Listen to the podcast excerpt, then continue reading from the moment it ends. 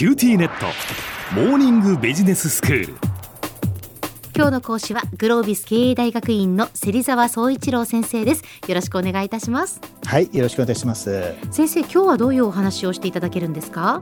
はい、えっ、と今回はですね、あの conflict style と自己成長というこういうテーマでお話をしていきたいと思います。はい conflict style って初めて聞いたんですが、どういうことなんでしょうか先生あの我々人間っていうのはよくあの社会的動物って言いますよね。はい、まあ要はその日々いろんなこう人とこう関わりながらこう生きているという。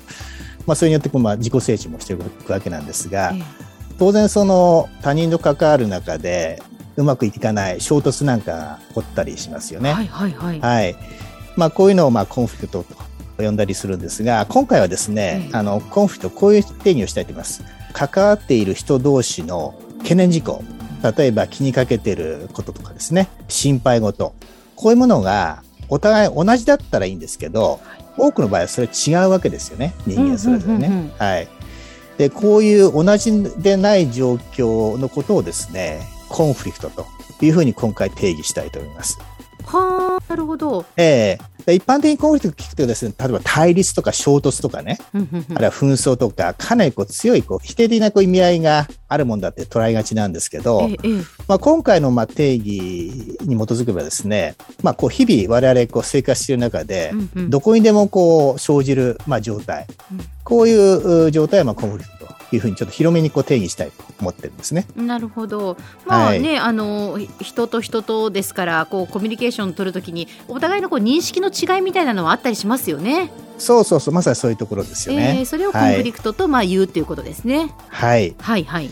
で、さらにですね、まあ、企業の文脈で考えてもですね、今、世の中ものすごい変化してるじゃないですか。えええで、まあ、変化してると、当然その組織内のこう仕事のやり方っていうのもですね、常にこう変化に対応させて変えていかなきゃいけないっていうことがよくありますよねえ。はい。そこにはですね、必ずこの組織の内部でのですね、あのコンフリクトが必ず発生するはずです。うんうん。従来までの仕事のやり方を変える際にはお互いに必ずですね、それは違う異なるやっぱ懸念事項が必ずこう発生するはずなんで、ええそれは決してこう無視できない状況だと思うんですよね。はい。しかしですね、これを乗り越えれば、まさに外部環境に対応することができるわけですから、それによってさらにこう組織も成長していくと。まあすなわちですね、その、ある意味こうコンフリクトというのは、そのネガティブなものではなくて、組織のまさにこう成長の伸びしろがですね、そこには実は隠れていると。こんな風にまあ捉えることができるかと思うんですね。さらに、組織レベルだけじゃなくて、個人の自己成長という観点からもですね、やっぱ同じことが言えると思います。組織内でこういろいろですね、えーうまくいかないことがお互いあると。まあ、そこで生じるコンフリクトにこううまく対処していくですね、スキル。まあ、こういうのをそう持ち合わせていくことはですね、非常に大切ですよね。うん。まあ、なぜなら、あの、当然そのコンフリクトに直面すると、人間やっぱストレスえー感じたりですね、まあ、かなりそこでこうエネルギーをやっぱ消耗したりするわけですけど、ええええそれをいかにこううまくマネジメントしていくかっていうことはですね、持続的に自分自身の状態をですね、ポジティブな状態にして、で、しかもこう成果をですね、こう創出し,、えーしつけるような、あーそのためにはですね、やっぱ大切であるということですね。はいはい。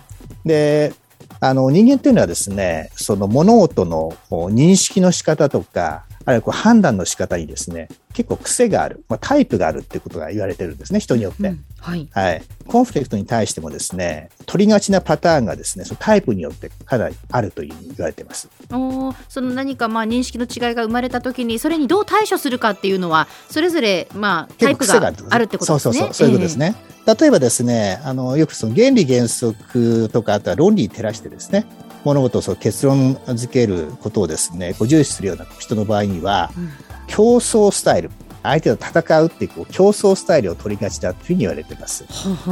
はい。一方ですね、こう相手へのその影響を考慮して、えー物事をこう結論付ける。こういうことを重視する人の場合にはですね、相手にこう適応するですね、あのうん適応スタイルというのが取りがちだというふうに言われています。はいはい。えーただですね、まあ、リーダーシップを発揮するのと同じようにですね、えー目的とか、それをその実現する上でのやっぱ制約要因とかええ、あるいはその相手のその懸念事項によって、本来はその選択すべきそのコンフリクトのスタイルっていうのは、やっぱ変わってきていいもんだと思うんですよね。うんはい。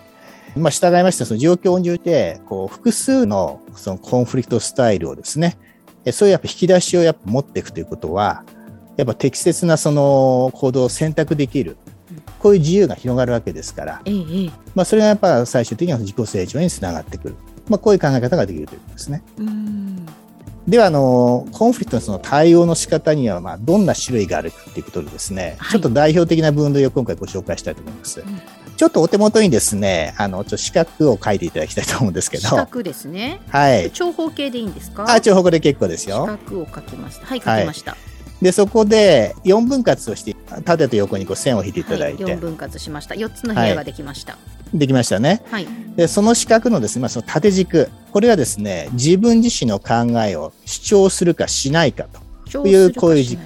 はい。で、上はですね、じ自分の主張をすると。うん、それから下は自己主張をしないと。ないで、今度は横軸ですね。今度は横軸は相手に対して自分がその協力的な姿勢で臨むか、うん、あるいは望まないかと。はいはい。で、右側はですね、相手に対して協力的な姿勢で臨むと。はい。で、左側は相手に対しては非協力。うん、で、この二軸によって、まあ基本4つですね。うん、まあプラス、それらのその中央を取るスタンスとして、こう真ん中にですね、もう一つ加えていただくと、はい、全部で5つと。はいはい。で、次回からはですね、その状況ごとに各スタイルをですね、まあ、どのようにこう使い分けたらいいのかと。えー、その際のですね、こう留意事項ですね。こんなことをあの考えてみたいなと思います。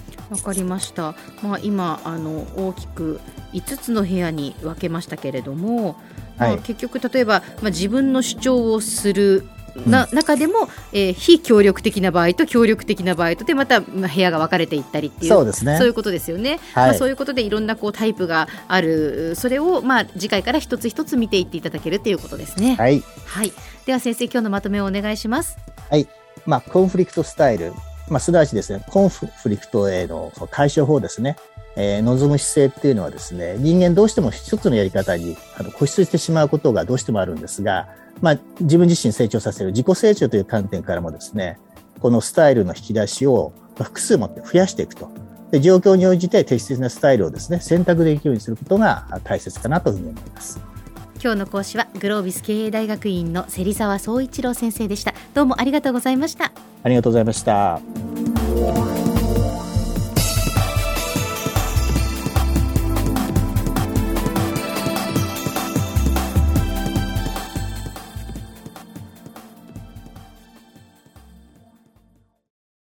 QTnet 僕が君を守るから。本当に？え？コンピューターウイルスやフィッシング詐欺からは？え？守ってくれないの？ビビックなら全部守ってくれるのに。セキュリティ5台まで無料。光インターネットのビビック。